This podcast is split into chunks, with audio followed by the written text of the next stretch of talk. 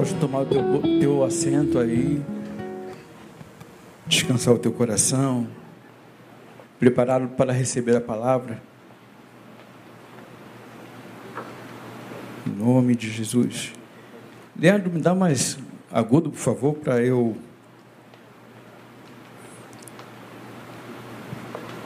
ter mais facilidade na comunicação, tá ok?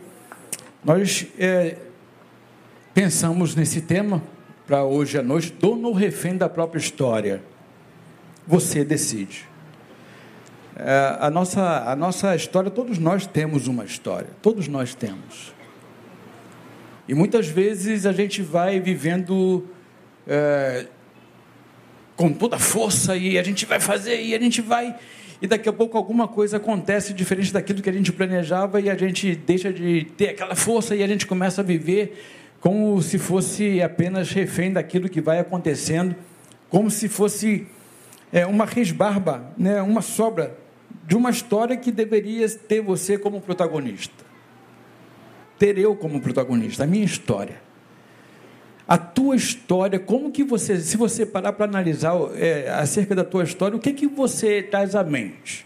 Quando você é, lê esse tema aqui, né, de verdade, e não precisa responder para ninguém ouvir, mas para a tua alma, para o teu coração. Quando você é, se depara com um tema como esse, dono ou refém, e aí você vai fazendo uma avaliação da tua história, uma análise dela, você tem uh, o poder da caneta, da pena, né, que era a caneta antiga, você tem o poder do pincel que vai desenhando num quadro a tua história, ou de qualquer outra forma, como você queira ou saiba fazer, saiba realizar a história.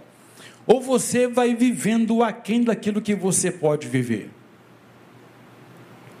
Ou você vai se submetendo às circunstâncias das quais vai sendo imposto a você mesmo que você não queira, e geralmente a gente não quer viver é, em circunstâncias adversas e ser refém da história, mas às vezes, dado a posição ou quem se coloca sobre nós, a gente vai vivendo refém da própria história. E tem um, um, uma passagem bíblica que eu, que eu gosto demais, ela tem um, um poder é, muito grande em mim. Ela, ela, ela já foi em tempo oportuno para mim uma palavra que me, me impulsionou no momento de adversidade. A adversidade que eu digo aqui não é só quando as coisas se fecham de maneira é, material. A adversidade não é só quando a gente pensa nem em enfermidade no corpo, mas a adversidade quando você projeta alguma coisa para a própria vida e em face de circunstâncias que vão acontecendo e você acaba sendo impedido de realizar aquilo que você tinha planejado outrora. É, eu, eu, eu lembro exatamente há 22 anos, quase, atrás, quando eu ia ser ordenado ao ministério pastoral. E naquele momento existia, eu tinha me formado e, e, e existia um hiato entre a formação e a ordenação. E ao mesmo tempo eu era, eu era militar né, e fiquei por seis anos no exército. Quando eu dei baixa em 28 de fevereiro de 99, né, eu, eu comecei a ter um caminho diferente, um caminho difícil, porque eu era militar, eu não precisava é, ter nenhuma preocupação em procurar emprego por tanto tempo, né? Você está lá e, e, faça chuva, faça sol, o servidor público, militar é um servidor público, militar mais é. E é, quando eu saí do quartel, já tinha uma ideia de que a minha ordenação ia acontecer naquele ano. É muito natural acontecer assim, né? pelo menos naquela, naquela época, nas igrejas batistas, você, você se forma, né? tem aqui a essência da igreja, tem aqui a essência do pastor, você, no ano seguinte, você é ordenado ao ministério pastoral, e aí, eu lembro que naquela época eu comecei a ter que procurar atividades profissionais que me pudessem permitir me sustentar. Eu era recém-casado, né? E, e, eu lembro que eu comecei a fazer várias coisas na vida, é, assim, é, porque quem é um militar, o militar geralmente, eu, eu lembro que tinha um cabo que dizia assim para mim, ele era também temporário. Ele falava, Silveira, é, sentido, descansar só é a profissão aqui dentro do quartel. Aquilo me chamou a atenção, eu falei, caramba, que não é verdade. Porque o soldado que vai para o quartel, ele o dia todo, todo dia, ele está sentido descansar, e, e essa é, é, a movimentação dele, diário.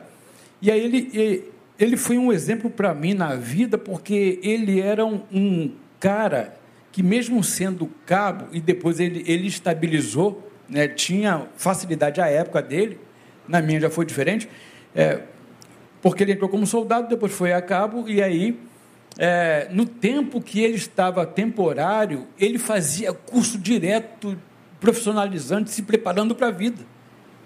E quando ele falou isso para mim, eu, me despertei, é verdade.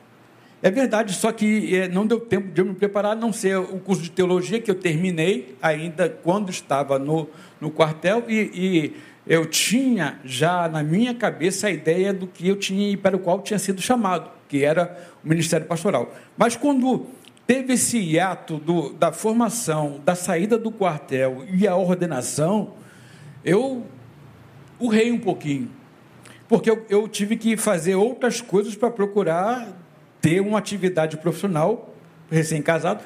E aí eu fiz o curso de IRLA, nem sei se tem mais ainda com esse nome, mas que era instalador e reparador de linhas e aparelhos quando estava começando né, chegar com força em São Paulo, no Rio de Janeiro, instalação de aparelho. Né, porque antigamente só tinha aparelho quem era muito rico. Lembram disso? Que, quem era muito rico e tinha esse aparelho? e aí chegou a 30 reais o aparelho. Lembram disso, gente? Não sei se vocês é, trazem a memória. O aparelho, você podia adquirir o aparelho por 30 reais. Caramba, foi uma febre. Né? Quem tinha celular então nem se fala. E aí eu fui trabalhar em São Paulo. Só tinha lá, estava bombando lá e, e é, eu lembro exatamente que eu tive que me afastar. Eu tinha cargos aqui em Betânia, né, de, de, liderança, eu, eu era da, da é, super, superintendente da IBD, que hoje é o Ministério de Educação, e eu comecei a, a me afastar porque eu comecei a ir para São Paulo para trabalhar, então ficou o ministério um pouco escanteado dentro daquele período. E aí, é, de forma muito sábia, é, o Neil chegou para mim e falou: brother, é, para te proteger e para não, não é, comprometer a sua ordenação. Eu sei do teu envolvimento, eu sei da tua capacidade, eu sei tudo isso, mas a gente vai dar uma segurada, vamos deixar se estabilizar um pouquinho e aí você vai depois é, concluir isso que você tem no teu coração. Eu também já reconheço e a gente vai fazer. Naquela semana, antes da fala dele para mim, eu me deparei com esse texto, 1 Samuel, capítulo 16 de 1 a 13. É a história do rei Davi. Então, eu, quando eu faço menção de que esse texto é muito significativo para mim, porque eu li esse texto e eu percebi que nesse texto, quando Davi é ungido rei, Davi só vai assumir o reinado muito tempo depois. Eu já era, é, não por direito, né, eu, eu já era é, pastor. Faltava ordenação. Tinha um chamado. Então você que está aqui me ouvindo nessa noite, quer seja sentado ou lá do outro lado da tela, que tem o chamado de Deus na tua vida, saiba, existe um tempo proposto por Deus e Deus não se esquece de você. Foi isso que eu senti quando ele falou para mim essas palavras que pareciam ser tão duras, mas ela acalentou meu coração porque ela, ela, ela veio exatamente no momento que eu tinha refletido sobre essa palavra e Deus tinha me mostrado. É, eu chamo, eu honro o chamado, mas é no meu tempo. Na vida de Davi aconteceu assim. E essa história que a gente vai é, passear um pouquinho por ela é uma história do, do maior rei de Israel. Quando você fala no rei Davi, você lembra do grande rei. Não tem jeito. Outros podem vir depois à mente, mas o rei Davi é o primeiro. É o cara que, que se destaca, é o cara que todo mundo conhece, é o cara que, que em Israel, né, quando o Ricardo Pinudo, pastor que já, foi, já passou por aqui, quando ele disse, cara, quando a gente vai no túmulo de Davi é uma coisa louca, do jeito que eles reverenciam, a importância dele na história de Israel era o cara. Foi o cara, não foi o primeiro, mas foi o cara que de fato marcou por tudo que ele foi fazendo, por tudo que ele foi é, experienciando na vida. Mas é, uma coisa interessante, né, que é, Davi, ele é o rei, ele, ele é muito mais conhecido como segundo o coração de Deus, mas ele também é conhecido concomitantemente por tantas falhas que ele teve na vida, não é verdade? Eu acho que ninguém, nenhum outro personagem bíblico tem a exposição da vida, da vida íntima, da, da vida é, familiar, né, é, da, vi, da vida como um todo, daquilo que ele produziu, daquilo que ele fez, como Davi. É uma coisa impressionante. Talvez se Davi é, tivesse no tempo de hoje, não fosse tão exposto, porque geralmente a gente, quando vive contemporaneamente, a gente não expõe muito a vida do outro. E a gente vai pegando os exemplos de Davi na vida e a gente vai aplicando muitas vezes na nossa vida, a gente vai se identificando muitas vezes. E Davi, a despeito dos erros que ele tinha, como eu falei, ele era o homem segundo o coração de Deus, mas por quê? Porque era um cara corajoso. Ele era um cara de fibra. Davi é porque Jesus não entra nesse nível de, de escolha de prioridade, ele está para além de tudo isso, né? mas Davi é, talvez, sem dúvida, dentro do que ele vive, de como ele viveu a vida dele, a história dele, é o personagem com o qual eu mais me identifico. Não naquilo que ele fazia, como fez em algumas circunstâncias, mas a forma como ele olhava a vida, a forma como, ele amava Deus, a forma como ele se debruçava, como ele reconhecia a fraqueza, a forma como ele vacilava e daqui a pouco ele estava lá quebrantado, e aí Deus, quando diz, vai ser este cara, um novo rei, segundo o meu coração, ele está dizendo o seguinte: é aquele que eu tenho prazer, porque Deus não se relaciona com aquele que erra menos, ou que é com aquele que erra mais. Deus se relaciona com aquele que tem um coração aberto e verdadeiro. É aquilo que motiva. Deus está é, antes, no tempo anterior das nossas ações. Anterior é o que te leva a fazer. Sempre quando a gente está diante de circunstâncias, o que vai definir a gente como caráter para Deus não é aquilo que a gente fez, pura e simplesmente mas é o que me levou a fazer. É a motivação. Então, Davi, Davi tem tudo isso. Agora, toda história, pequena ou grande, independente do tamanho que seja ela, não sei qual é a história que você tem para contar. De repente, se eu chamasse um daqui, um daqui e um daqui, nós íamos ver histórias semelhantes, mas é provável que seriam também histórias diferentes. Porque você tem a sua história.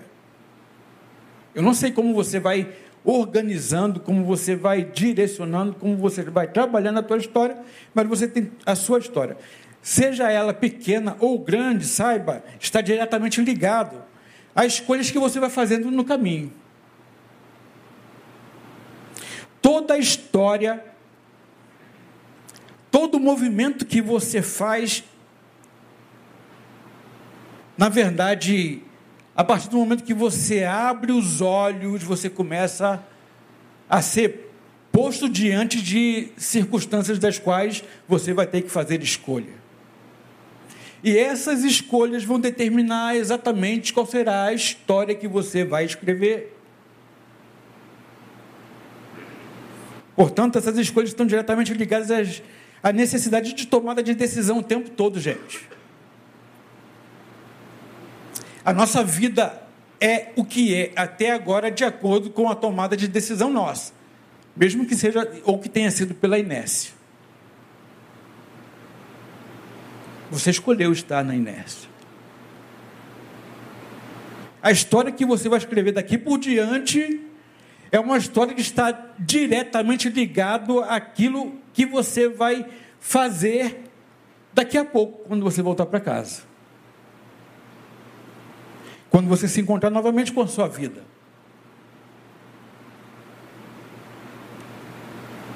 Porque a vida de vez em quando tem essa instância, faz parte da vida, nossa reunião aqui, mas aqui a gente parece que se desliga um pouquinho daquilo que está perturbando, está incomodando, está lá para ser resolvido. Vou lá, quem sabe, talvez Deus me esclareça, fale comigo, toca no meu coração, me dá uma nova direção. Mas é você quem vai ter que ir voltando para casa fazer as escolhas a partir daquilo que você ouviu. E essas escolhas são as escolhas que vão determinando qual vai ser a história que você vai escrever. E se você vai ser, a partir daí, o dono ou refém da história que você vai escrever. Tá ok? Agora, a história de Davi, ela é narrada. Ou melhor dizendo, a história de Davi narrada, ela começa de maneira bem, bem inusitada com a visita de um homem de Deus. Né? Ah, quando eu falo a história narrada, porque a gente vai percebendo nesse texto, é 1 Samuel no capítulo 16 que começa tudo isso, na verdade um pouco antes, no 15, ou 14, mas eu vou ler no 16 aqui alguns versículos. É aqui que Davi começa a surgir, quando, quando ele surge pela primeira vez, quando Deus destitui Saul e ele diz: Agora eu vou colocar um novo rei. É um rei que será segundo o meu coração. Aí é, não tinha ainda, ainda vindo à tona o nome Davi. Aí Deus fala assim para Samuel: Samuel, pega aí né, o teu vaso e você vai com óleo na casa de Jessé, lá em Belém. E a partir daí a história de Davi começa a ser narrada. Quando eu digo história começa a ser narrada, sabe por quê? É porque eu falei assim: se eu chamar um aqui, um aqui, um aqui, vão, vão contar para nós as histórias, não é verdade? São histórias narradas. E a narrativa se dá muito a partir daquele que narra a história.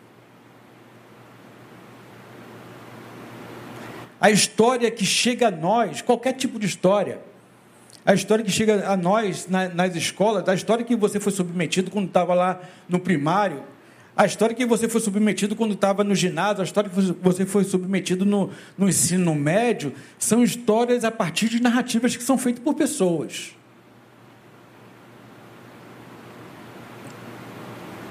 E é impressionante que a história de Davi não é só uma história narrada, porque quando a gente começa a ler a partir do 16, do capítulo 16, a gente vai entender que Davi já vivia a própria história dele, mesmo quando não era narrada, mesmo quando a gente não encontra aqui. Gente, isso aqui é impressionante, isso aqui é, é uma coisa demais. Ou seja, você está escrevendo a tua história mesmo quando não tem ninguém olhando para você mesmo quando você não tem que apresentá-la publicamente, você está o tempo todo escrevendo a tua história. E a sua história está acontecendo. Vamos ver o que diz. 1 Samuel capítulo 16. Eu vou ler os 13 versículos, porque ah, às vezes a gente cita versículos soltos. E tem gente que não conhece o contexto. Né? Lá do outro lado já, já é, recebi até uma, uma, mensagem, poxa, vocês às vezes falam assim, de, de A, de B e C, achando que todo mundo conhece. Aí então a gente vai ler aqui, tá? Então, o Senhor Deus ordenou a Samuel, até quando continuarás planteando Saul, falando para Samuel, Deus falando para Samuel, quando eu próprio o rejeitei, para que não reine mais sobre Israel. Enche, pois, um chifre do melhor azeite e vai. Eis que eu te envio à casa de Jessé, de Belém, porque escolhi um de seus filhos para torná-lo rei. Samuel, no entanto, argumentou: Como poderei eu ir lá? Saul saberá e com certeza mandará matar-me. Contudo, Yahvé, o Senhor, orientou: levarás contigo novilho e declararás: Vim para sacrificar ao Senhor. Convidarás Jessé para o sacrifício, e eu pessoalmente te indicarei como deverás proceder. Deus falando: Eu te indicarei como deverás proceder, Samuel. Tu ungirás para mim aquele que eu te apontar. Então Samuel fez o que o Senhor ordenou quando chegou a Belém. Os anciãos da cidade vieram tremendo ao seu encontro e indagaram: A tua vinda é de bem augúrio profeta. Aqui é o seguinte, uma pausazinha, porque é, quando Jesus foi anunciado a um dos discípulos, e aí falou: Jesus está aqui, de onde ele veio? veio? Veio lá de Belém. Aí o discípulo disse: Acaso vem alguma coisa boa de lá? Tem alguma coisa em Belém boa que se possa aproveitar? Então, é, Deus está mandando Samuel ir a Belém para ungir o novo rei e aí Samuel está dizendo assim, poxa, quando eu chegar lá, os camaradas vão tremer na base, vai dar, vai dar ruim, porque não tem nada bom lá. Eles vão saber logo que alguma coisa está acontecendo. E aí, quando ele chega lá, o pessoal fica desesperado. Acho que complexo de inferioridade era tomado, aquele povo de Belém, de complexo de, de inferioridade tamanha, que quando eles veem Saul, Samuel chegar, eles ficam desesperados e dizem: O profeta, Será que houve alguma coisa? Será que alguém fez alguma besteira aqui? Que, que veio você fazer? Veio nos julgar? Veio, veio você condenar a gente? Será que alguém vai ser digno de morte nesse lugar? Profeta, vamos continuar. Ao que prontamente respondeu Samuel: Sim, venho em paz. Vim oferecer um holocausto ao Senhor. Purificai-vos e vinde comigo. Então ele consagrou Jessé e os filhos dele e os convidou para o sacrifício. Logo que chegaram, assim que Samuel colocou os olhos sobre Eliabe, disse consigo: Deve ser este o homem que o Senhor quer ungir.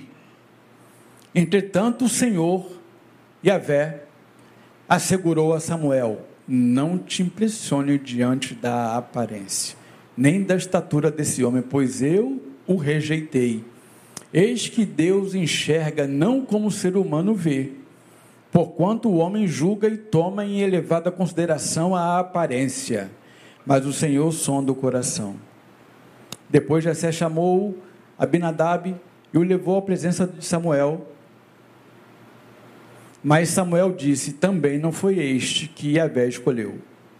Então Jessé fez passar Samar Porém, Samuel declarou: Também este não foi o que Yahvé escolheu.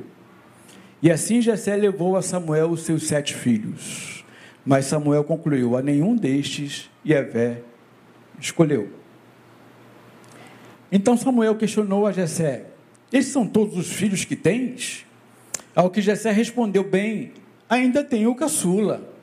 Mas ele ficou cuidando das ovelhas. Então Samuel prontamente ordenou a Jessé: Manda buscá-lo, porque não nos sentaremos para comer enquanto ele não estiver presente. Jessé mandou chamá-lo. Era ruivo, de belos olhos, saudável, de admirável aparência. E o Senhor afirmou: Levanta-te e unjo, é ele.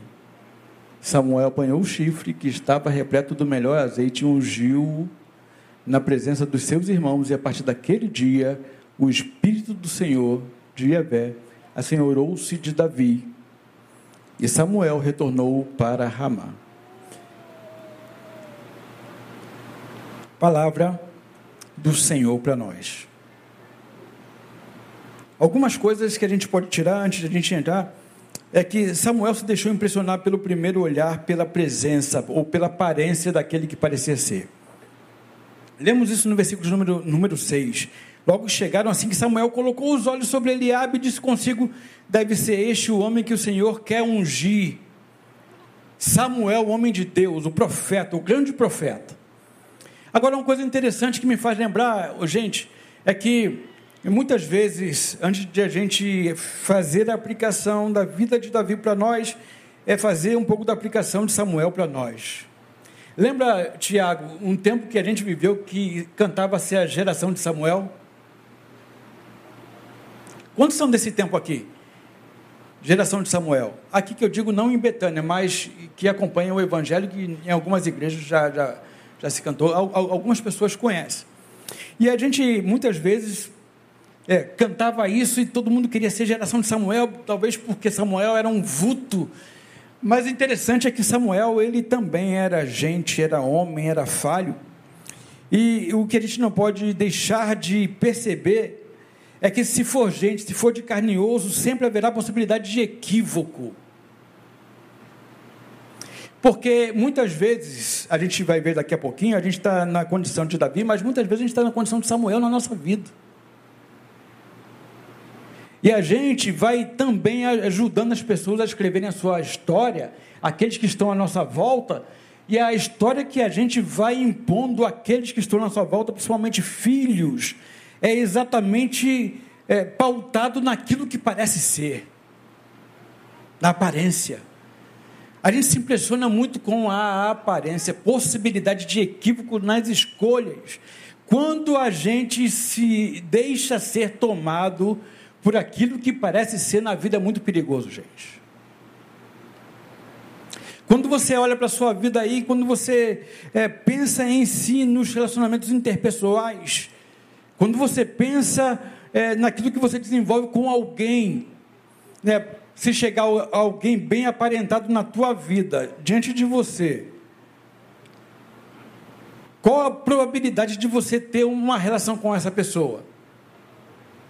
É muito maior do que se adentrasse alguém aqui maltrapilho, cheirando mal por falta de banho, de água, porque é morador de rua, uma vez nós tivemos isso aqui.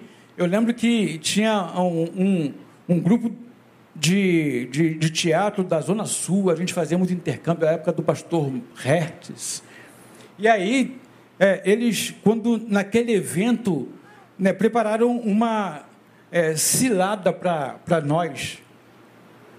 Eles, em dado momento do culto, prepararam um, uma personagem, uma pessoa que se fantasiou de mendigo e se colocou aquele, aquele, aquele cheiro, eles, eles entornaram aquele cheiro, né, pintaram a cara toda suja, toda maltrapilha, com um saco, e a, e a menina era, era, era uma artista fora do comum.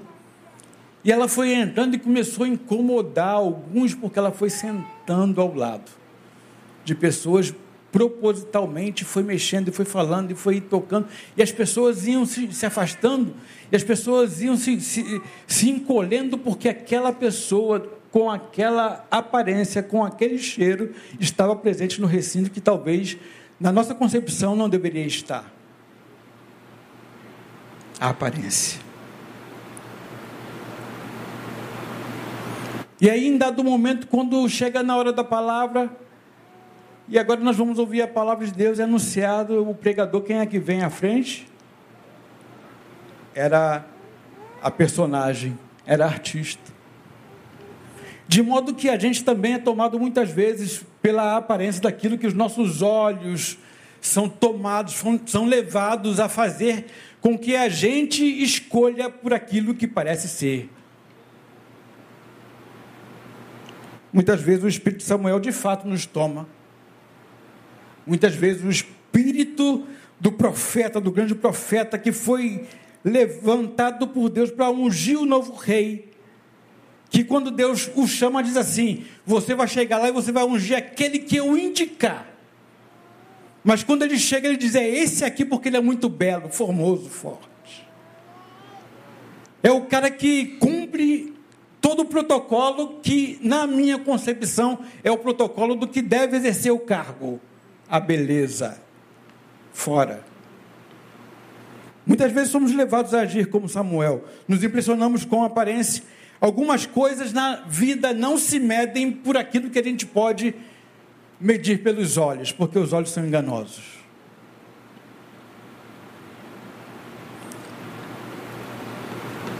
Muitas vezes nós equivocadamente pensamos que um são se mede por aquilo que pode ver.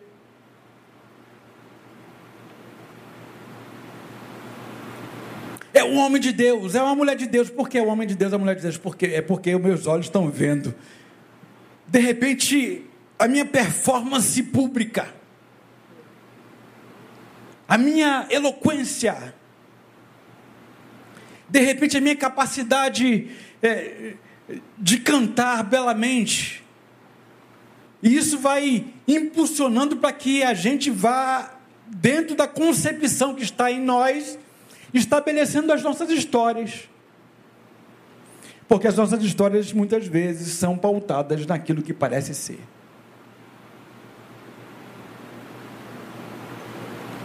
Unção não se mede pela aparência. Caráter não se mede pela aparência.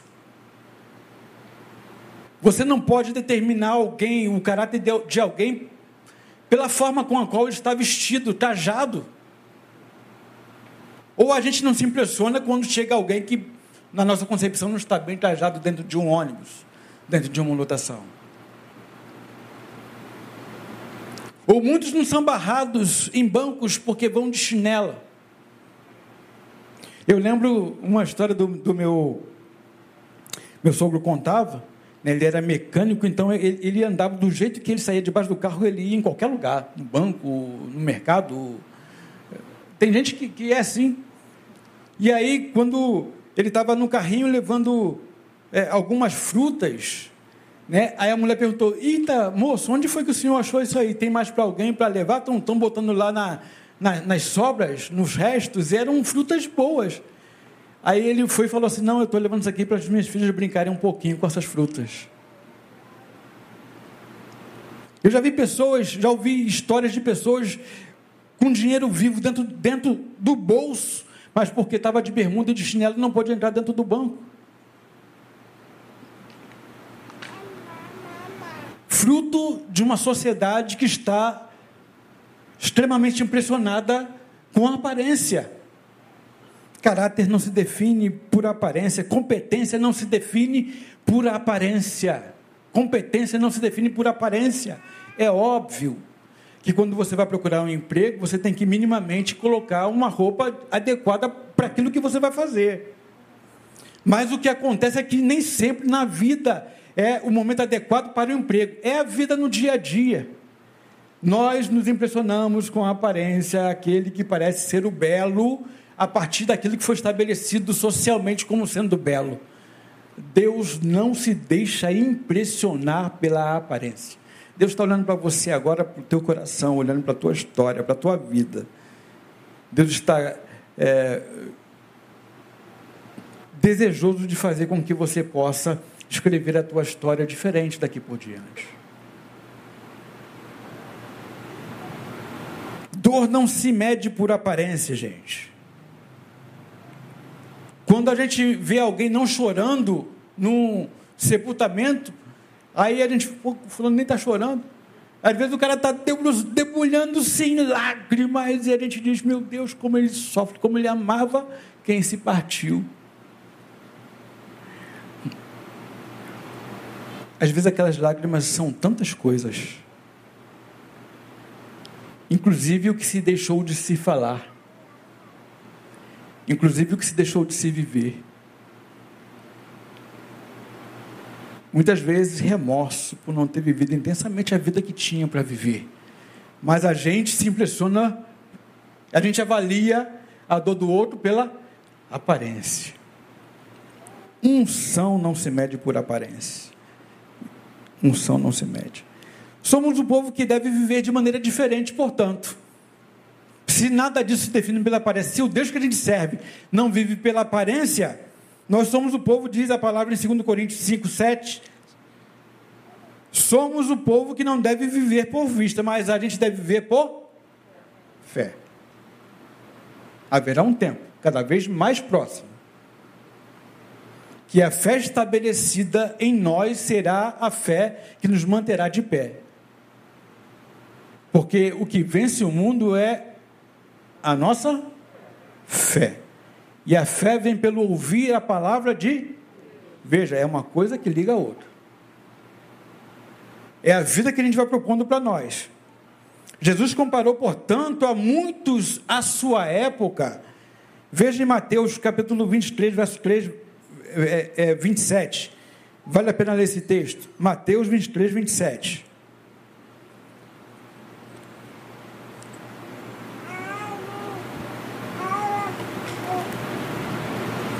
Diz assim o um texto: Ai de vós, doutores da lei, fariseus hipócritas, porque sois parecidos aos túmulos caiados, com bela aparência por fora, mas por dentro estão cheios de ossos de mortos e toda espécie de imundície.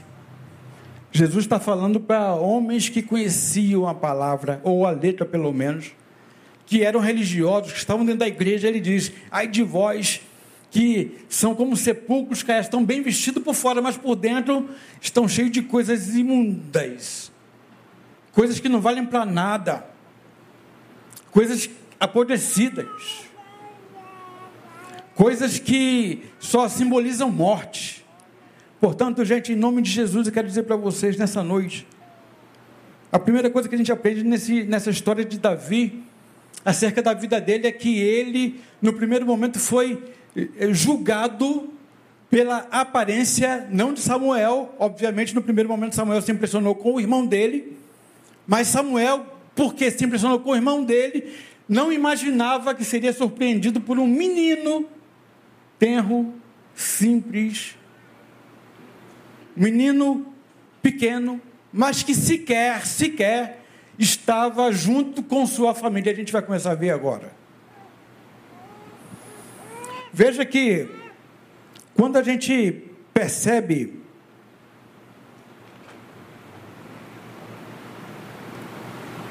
essa história, a gente percebe a história de uma família adoecida. A família de Davi tinha uma dinâmica adoecida. Dentro dos textos que nós lemos, né, no 3, no 5 ao 7, 10 e 11, a gente vai perceber exatamente isso, não vamos ler novamente. Mas a gente entende que quando Samuel chega lá,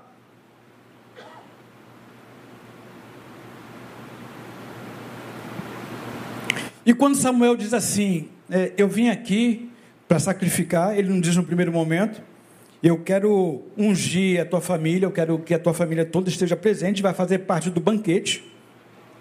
Preparou o, o, o novilho lá, preparou né, o sacrifício, está tudo bonitinho, a mesa está posta, está no lugar. Mas aí ele diz assim: agora é importante que os teus filhos todos participem, vamos usar eles. E aí, naquele primeiro momento da aparência, aí Deus diz: Samuel, Samuel, Tu andas comigo todos os dias, tu não sabe que eu não me impressiono com aparência? Não é esse que eu escolhi. Aí Samuel começa: passo o primeiro, passo o segundo, passo o terceiro, passo o quarto, passo o quinto, passa o sexto. Não, não é esse. E Deus rejeitando, e vai passando os, os filhos, e é, o Jessé vai dizendo: Fulano, Maria, João, Joaquim, vem cá, meu filho querido. Ah, esse aqui é o meu quarto filho, como eu amo. Foi o filho da minha é, meia idade. Aí vai o outro. Não, esse aqui eu amo demais. Esse aqui foi filho da minha terceira idade. Esse aqui foi o filho da para a posteridade. Ele foi passando todos os filhos. Olha a dinâmica adoecida da casa de Davi, onde Davi estava inserido e onde ele estava vivendo a história dele. Era uma família que tinha uma dinâmica adoecida. Até aquele momento, quem era Davi na família?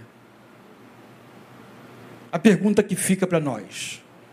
Porque veja bem, o pai é conclamado, invocado a chamar os filhos. Ele passa todos os filhos, não vem mais ninguém. E Samuel está olhando e Deus está re, tá rejeitando todos eles para ser o novo rei. Deus não se deixa escarnecer, não se deixa enganar. Samuel deve ter entendido isso, sequer questionou Deus, Deus não se enganou. Alguma coisa está errada. Ô, ô Gessé, todos os teus filhos estão aqui, Gessé? Hum, um, dois, três, quatro, cinco, seis, sete.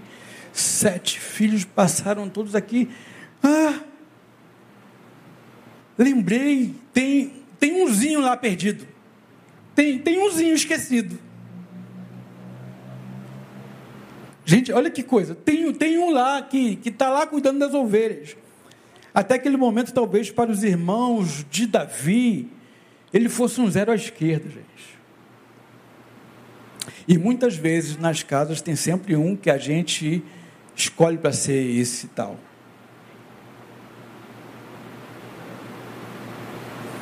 É, o que a gente diz ser menos capaz, é o que a gente diz ser mais ignorante, ter déficit de atenção, ter pouca capacidade cognitiva, não é aquele que aparentemente é o mais belo, e a gente vai fazendo isso. E às vezes a gente, a gente como pais, nem percebe que fazem isso com os nossos filhos.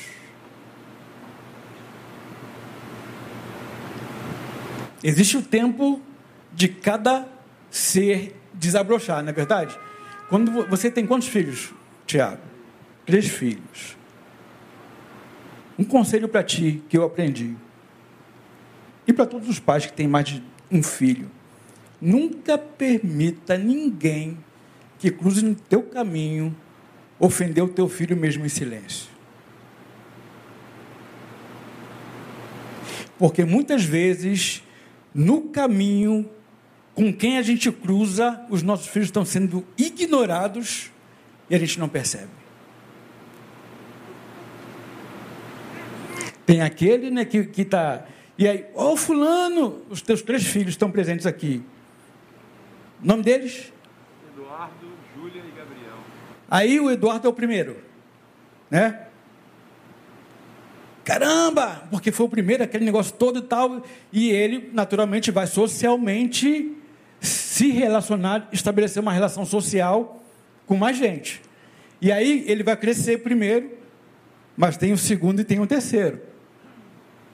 E aí vai ter muitos casos, Tiago, que você vai encontrar com amigos seus e vai dizer: Caraca, Eduardo, você tá fera, está grandão, menino. E aí, qual é o nome da segunda? Júlia. Aí a Júlia está ali do lado.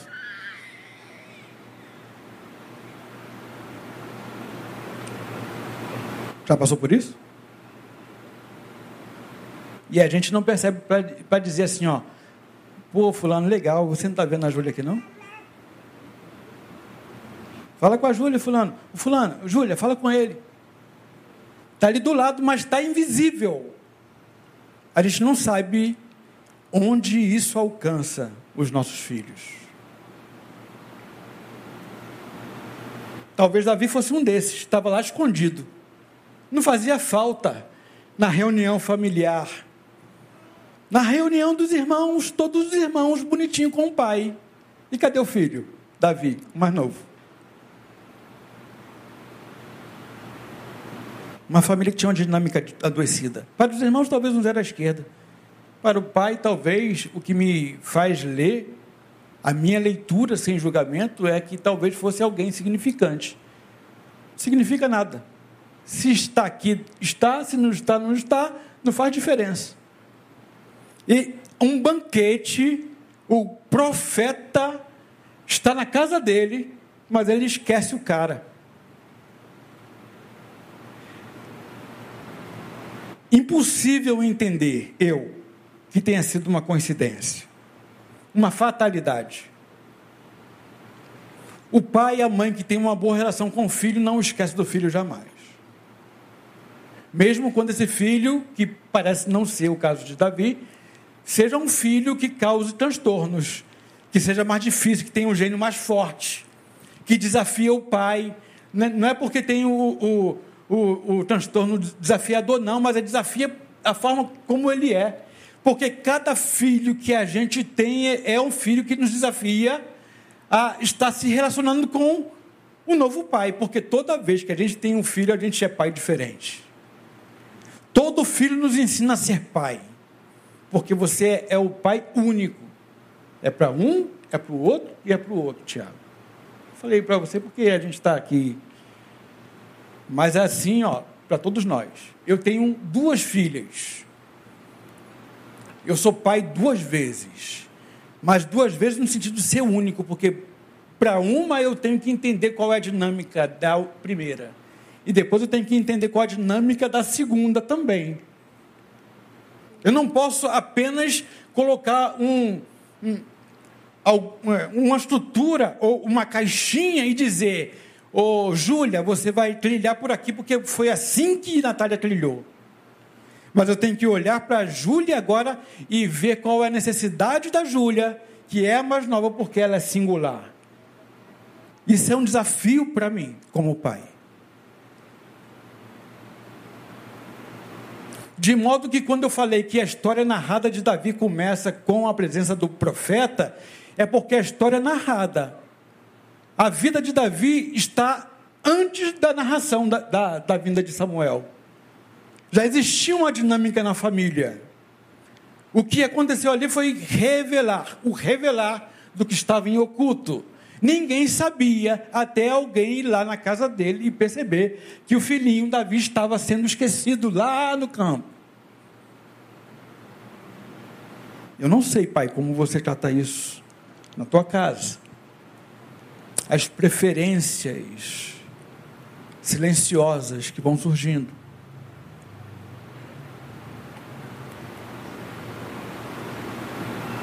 História sendo escrita.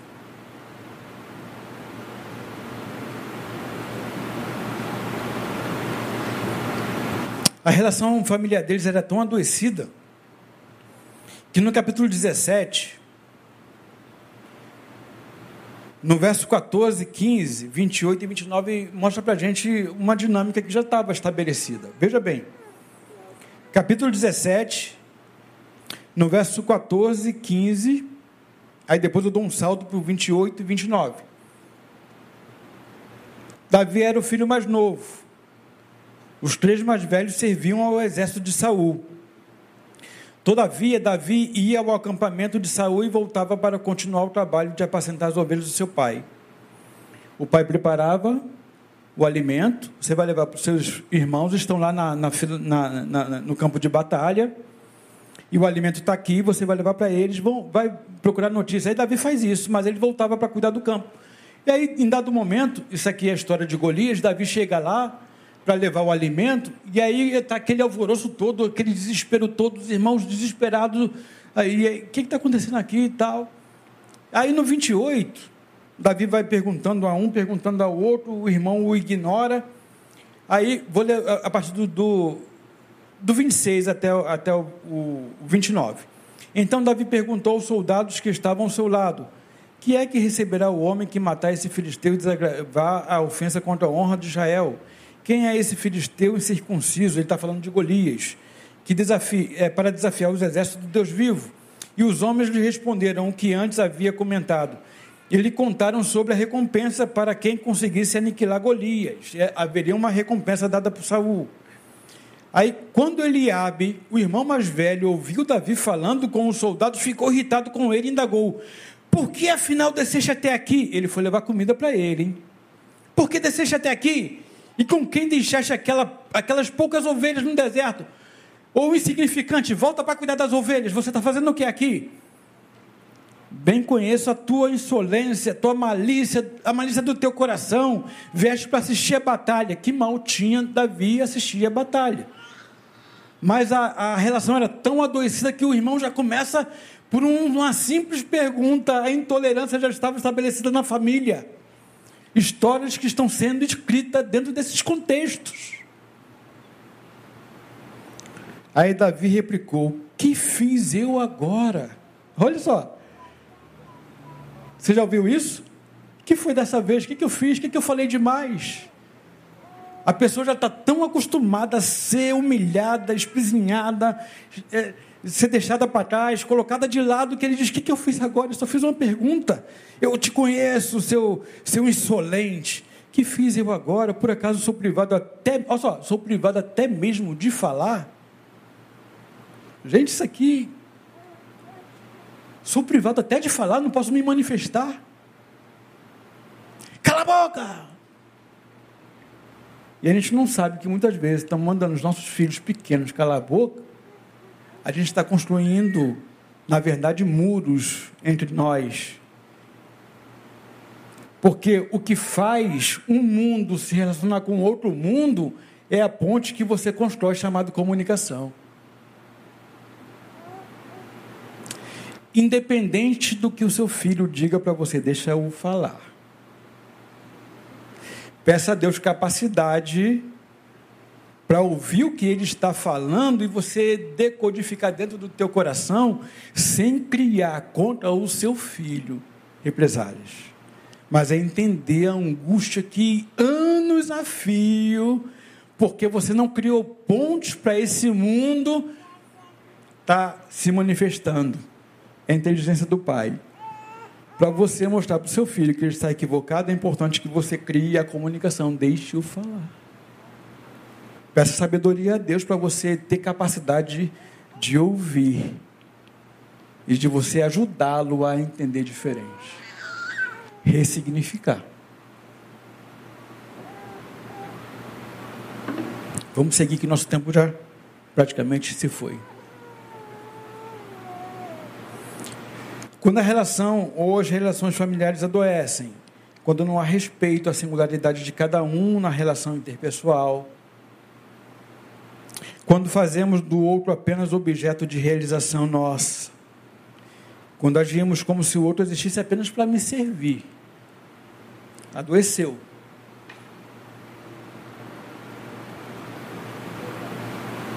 O que fazia Davi enquanto era desprezado por sua família?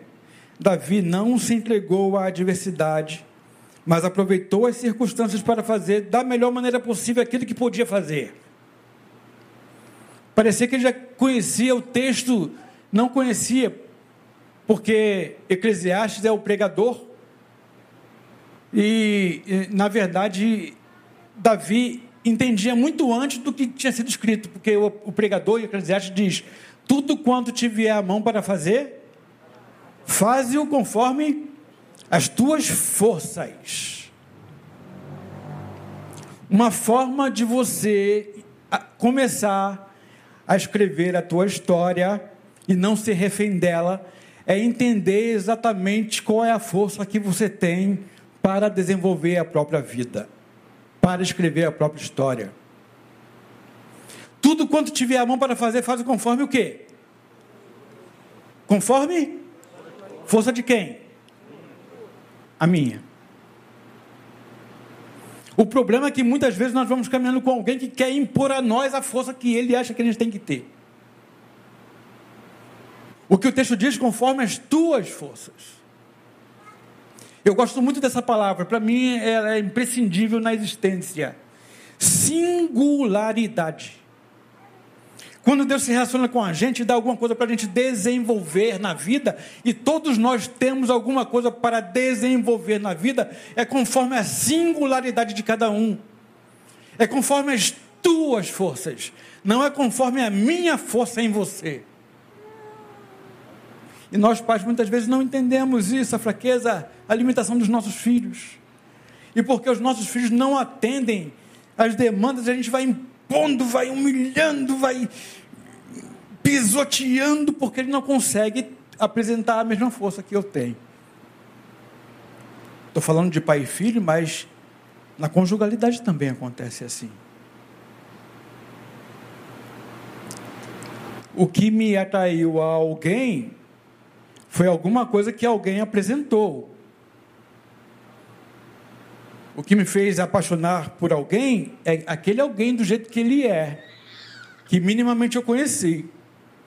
Mas depois do casamento, tudo que começa a acontecer é uma imposição do eu nela, do eu nele. Porque o que ela é, o que ele é, já não me satisfaz mais, não me agrada. Tem que ser o meu perfil, tem que ser do jeito que eu entendo, do jeito que eu penso, do jeito que eu falo, e você tem que reproduzir. Faze conforme as tuas forças. Davi não se entregou à adversidade. Veja, Davi, quando é chamado para encontrar-se com o profeta, ele já estava lá cuidando das ovelhinhas. Ele estava cumprindo a missão que tinha recebido. E ele cumpria a missão com garbo, gente. Ele cumpria decentemente, ele fazia conforme as forças que ele tinha. Davi não se deixou levar pelas circunstâncias aparentes, mas fez o melhor. Olha o que diz 1 Samuel 17, 32. 1 Samuel 17, 32. Aqui o, o, irmão já tinha reclamado com ele, né? Cala a boca, seu, seu insolente, seu não sei o quê. Até aqui você veio vigiar a gente, você veio fofocar. Aí Davi, o que, que eu fiz agora? O que, que eu fiz? E aí os soldados tremendo de medo de Golias, uh, todo mundo se escondendo, vai ter recompensa, não interessa, não, não, não, não, não, não vou lá não. E aí Davi, o que, que esse cara pensa que é? O insolente, o esquecido, o abandonado. Ele diz, quem, quem, quem é esse cara aí? Não quis nem saber do tamanho dele. Pensa que é para enfrentar, para insultar o Deus vivo. E aí Davi, depois de conversar com o filho, ele vai e diz assim, então Davi disse a Saul, estava já diante do rei, vai ter uma recompensa. Davi se prontifica, estou aqui. O que, que, que precisa? Aí ele diz: que ninguém deixe seu coração se abater por causa. Pode passar. Desse filisteu, rei. Até Saul estava com medo. Teu servo irá e pelejará contra ele. Passa. Contudo, Saul respondeu a Davi: Tu não poderás ir contra esse filisteu, é muito grande para você. Os desafios da vida são muito grandes para você, você não vai poder. Já ouviram isso na sua vida alguma vez? Já ouviram? Você não tem capacidade? Você não pode? O sonho que você tem é muito grande? Mesmo que você não creia nisso, pai, nunca diga para o teu filho que ele não é capaz de chegar. Mesmo que esteja no teu coração lá, vai dar ruim. Mas deixa ele sonhar. Eu vou ser, vai filho. Eu vou ser, vai filha, vai ser mesmo. Mas diga, depende de você se esmere, se entregue, cai dentro do teu sonho, diga, deixe-o sonhar, para que ele se torne dono da própria história. Aí lutar contra ele, porque não passa de uma criança e ele é um guerreiro desde a sua juventude. Mas Davi argumentou diante de Saul: quando teu servo apacentava as ovelhas de seu pai, surgia um leão ou um urso feroz que arrebatava uma ovelha do rebanho, eu perseguia e o atacava e o arrancava a ovelha de sua goela. E se vinha contra mim, eu agarrava pela juba, feria e o matava. Quando acontecia isso, gente? Quando acontecia? Quando ele estava no campo, fazendo o quê? Cuidando das ovelhas. Quem estava vendo? Ninguém. Veja que a história ou a vida familiar de Davi se descortina quando Samuel chega lá. Falamos isso. A dinâmica familiar estava adoecida, porque a gente viu que o filho, o filho mais velho falou: sai daqui, e ele diz: nem falar eu posso, então já estava. O pai esquece o filho, deixa lá, vem um profeta, uma, um, um jantar de honra. O filho está lá esquecido aonde? No campo, cuidando das ovelhas. Mas ele não se entregou à adversidade, ele fez conforme a força que ele tinha e ele não se deixou levar pela circunstância, aquilo que parecia não ter honra. Davi estava fazendo o que ele podia de melhor possível. Há instâncias na tua vida, talvez sejam a maior parte do tempo da tua vida, não tem ninguém olhando para você, você está sendo posto à prova o tempo todo. E conforme as tuas ações, você será dono ou refém da tua história. Porque veja que Davi, quando estava cuidando das ovelhinhas, ele não estava, eu vou cuidar das ovelhinhas, porque mais tarde vai acontecer um gigante na minha vida. Eu vou cuidar das ovelhinhas, porque daqui a pouco o profeta vai chegar. Eu vou cuidar das ovelhinhas, porque eu vou ser um grande homem, vou entrar para a história e depois, lá no ano de 2022, o pastor Denilson vai falar da minha história lá no púlpito da Igreja Batista Betânia. Não, não, não. Davi não estava pensando nos louros que ele ia ter. Ele estava com seriedade aqui, ó, no dia a dia. Nas coisas simples, como o Zé falou hoje pela manhã nas coisas pequenas, parece ser pequeno. Cuidar de ovelha naquela época era a, a, a, atividade mais insignificante que alguém poderia fazer. E Davi estava lá, tudo bem, é, é para eu fazer isso aqui, cuidar das ovelhas, é insignificante? É, não tem problema não, estou aqui. Ó. E ele estava lá cuidando, e vinha um urso, ele lutava, vinha um leão, ele lutava, ele fazia o melhor, porque ele estava envolvido com aquilo que estava à mão dele para fazer. A gente nunca sabe quando os gigantes surgirão para nos confrontar na vida. Talvez nem gigante surja diante de nós, como Golias.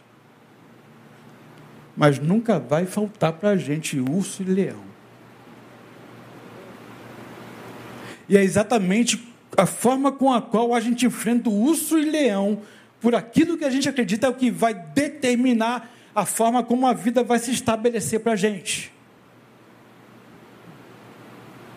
O preparo da tua vida para aquilo que você almeja ter, ou tem chamado, ou é vocacionado, saiba, não se dá só quando você for para um curso, ou passar no concurso, mas é a forma como você vive segunda-feira, terça-feira, quarta-feira, quinta-feira, sexta-feira, com seriedade, respeitando todo mundo.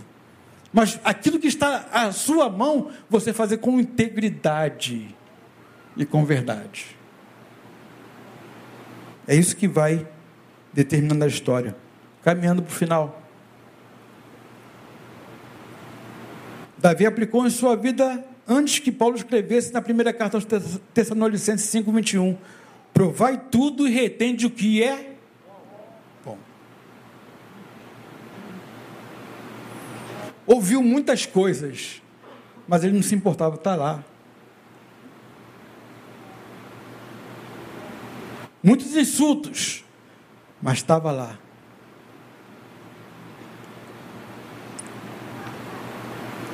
A tua vida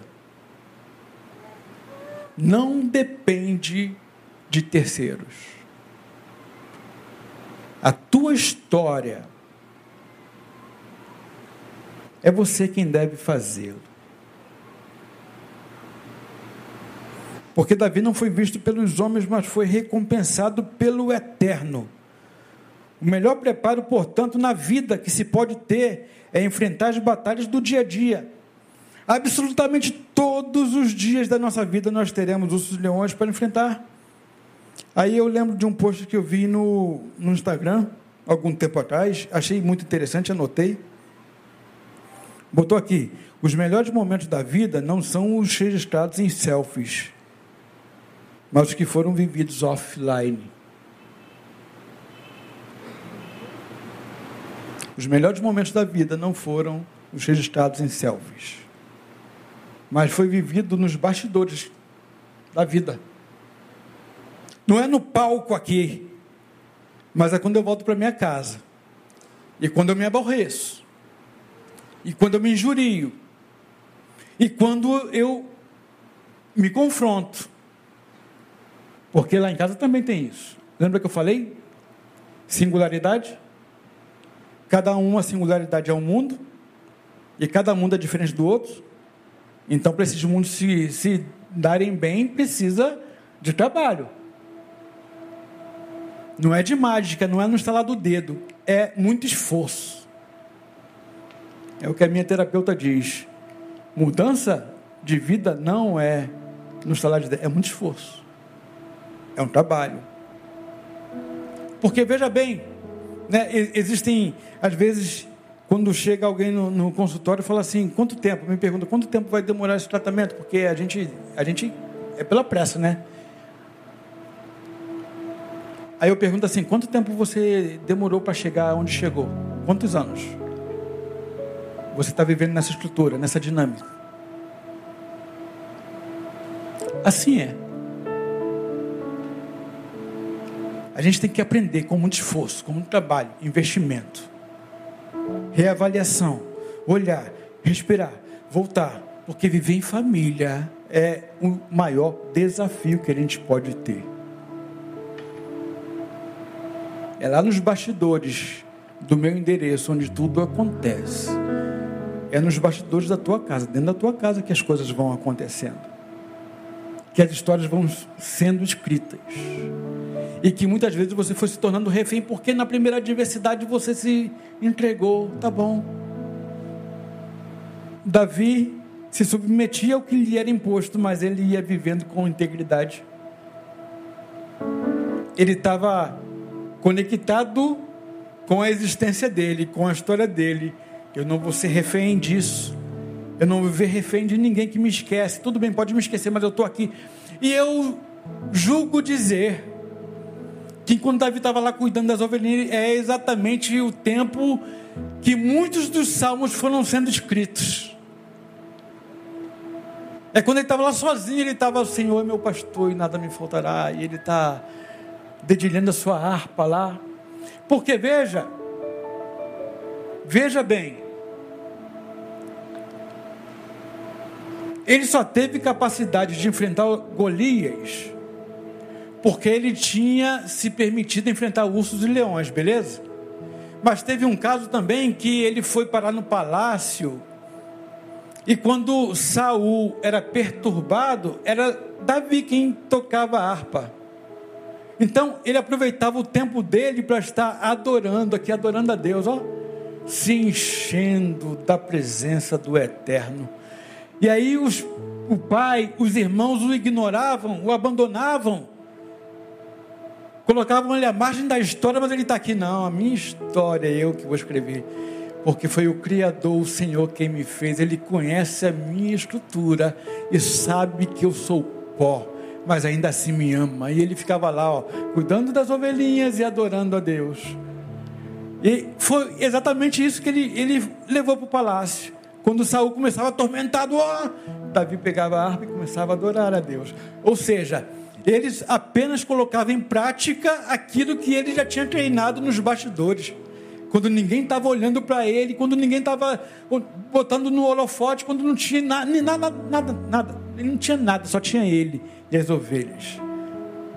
Eu vou honrar minha história, minha vida é essa, eu vou fazer com força.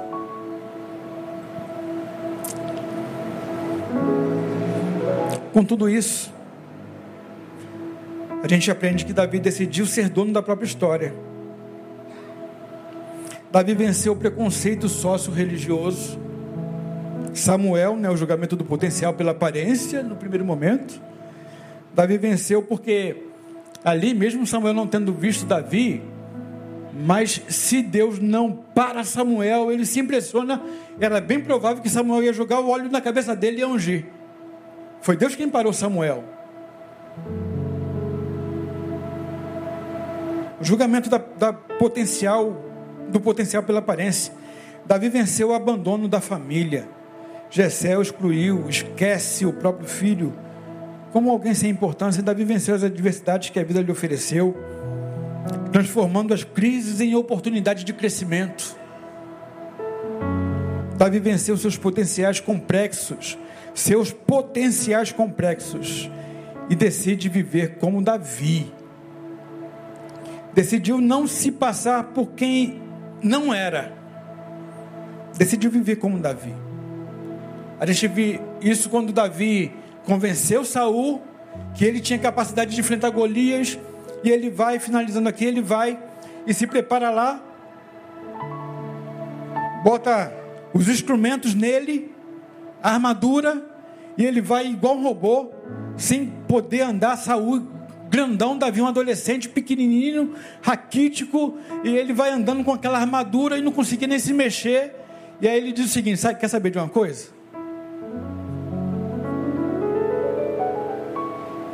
Essa roupa não me cabe. Essa roupa não me cabe, Davi disse. Era roupa de quem? De Saul. Ele diz: Essa roupa não é minha, não me pertence. Não preciso utilizar roupas que não me pertencem. Quero viver como Davi. E ele vai do jeito dele. O que eu falei agora é muito sério. Existem muitos de nós que, em função de não conhecermos a potencialidade que temos, vamos ao curso da vida vivendo como se fôssemos outros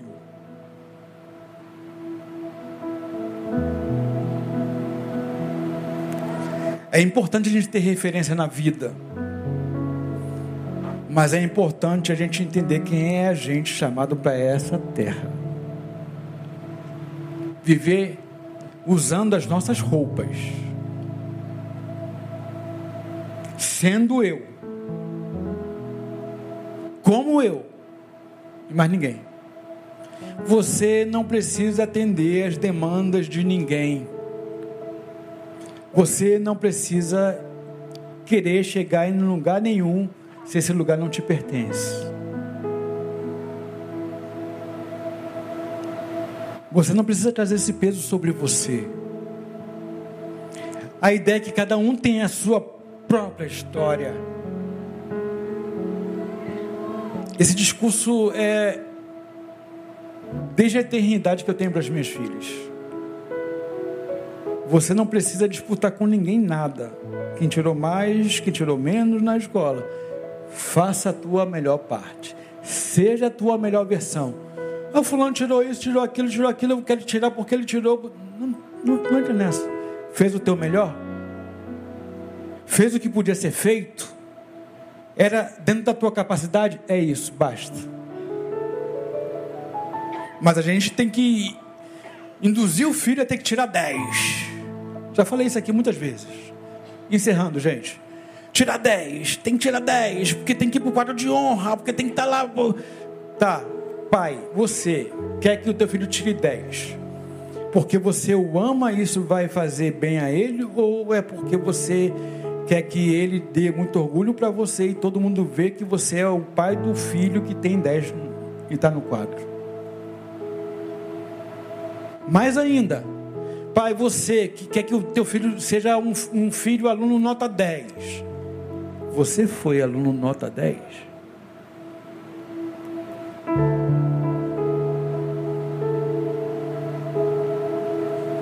Tenho que entender que, no caso dos filhos, eu contribuo para que eles se tornem em potencial é aquilo para o qual nasceram.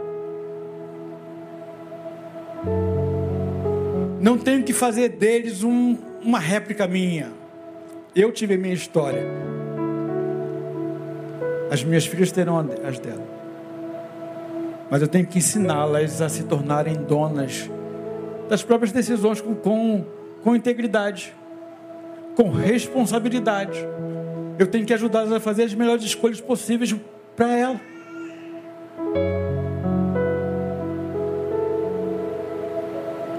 Se você não viveu isso na tua vida até hoje, A minha oração é que você possa refletir um pouco mais sobre si mesmo. A partir da história de Davi. Porque pelos familiares deles, pelo menos, dele, eles seriam refém, fadado ao fracasso, ao esquecimento. Mas lá largado, ele vai trabalhando aqui, ó. Bem sei o plano que tenho para vós. Plano de paz e não de mal, para dar futuro e esperança.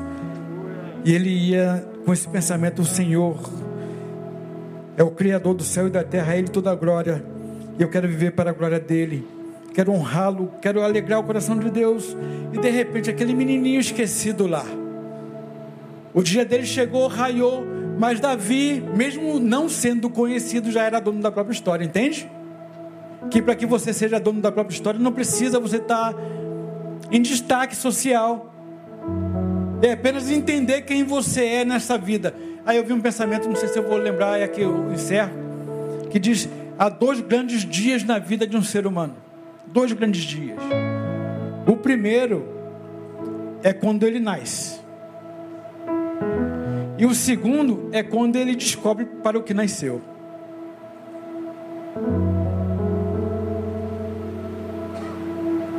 Quando você conseguir chegar nesse segundo patamar, talvez, se não foi até agora, você se torne o dono da própria história.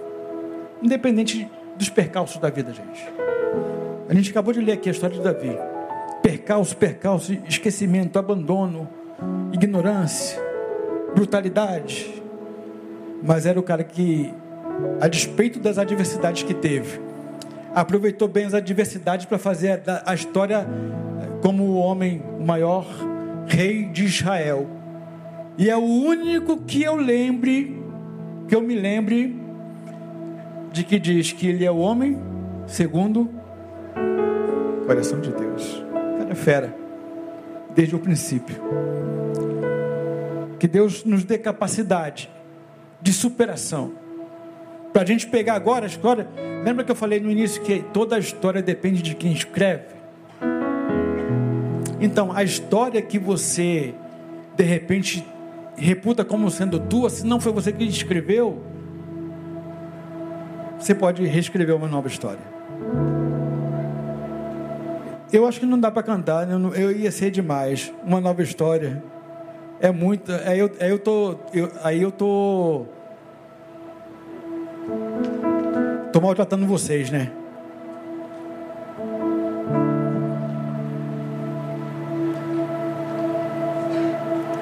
Dá para levar, Kevin? Caraca, tu é fera, meu. Por isso que eu caminho com você, viu? Que é o cara que insere. É um cara que. Sim, claro, representado em você. Vamos cantar essa canção aqui, a gente vai embora. Dá para levar bem?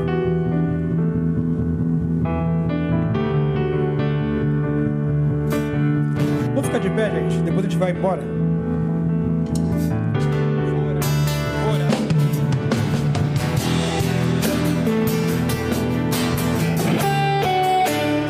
Mais suave, mais suave. Os caras são fera mesmo, hein?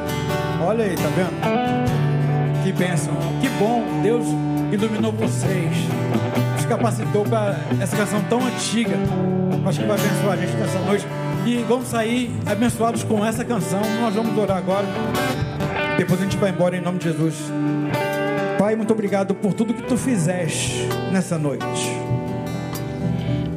Por cada palavra, por cada ensinamento, por cada toque do teu Espírito Santo nos corações aqui presentes. Porque a palavra saiu da minha boca, Deus, mas é, é o Senhor quem leva para o coração. É o Senhor quem faz a palavra virar rema, vida. É o Senhor quem convence o homem do pecado, da justiça e do juízo, da mudança de vida. É o Senhor quem faz isso. Eu creio que tu fizeste nesta noite, Senhor. Muito obrigado por tua presença, por tua fidelidade, pelo teu amor para conosco. Muito obrigado, Deus, porque tu nos chamastes. Nos chamastes porque primeiro tu entreteceste a cada um de nós no ventre de nossa mãe. Nós somos desejo do teu coração. Tu fizeste cada um com potencialidades. Tu fizeste cada um, ó Deus, para designado a desenvolver uma missão aqui. Sim, Deus, há muitos que dormem como refém na própria história, em função de tantas coisas que vivenciaram, mas em nome de Jesus, nessa noite estão libertos. Em nome de Jesus, ó Pai, serão donos da própria história. Em nome de Jesus, escreverão, escreverão uma nova história no Senhor. Ajuda-os, ó Deus, a mudar o patamar. Ajuda-os, ó Deus, com coragem, para que eles possam, em nome de Jesus, viverem como donos da história, porque foi o Senhor quem fez isso. Muito obrigado por tudo. Que tu possas, ó Deus, em nome de Jesus, nos conceder uma noite de paz. E agora que vamos da tua casa para a nossa casa, que tu possa nos abençoar sobremodo. Que a graça de Jesus, o Filho, o amor de Deus, do eterno e as consolações, muito mais, comunhão do teu Espírito seja com todo o povo de Deus espalhados pela face da terra, desde agora e para todos sempre. Amém, amém e amém. Uma nova história Deus tem para você. Creia nisso em nome de Jesus. Louvemos. E logo após, nos despedimos até quarta-feira, se Deus permitir.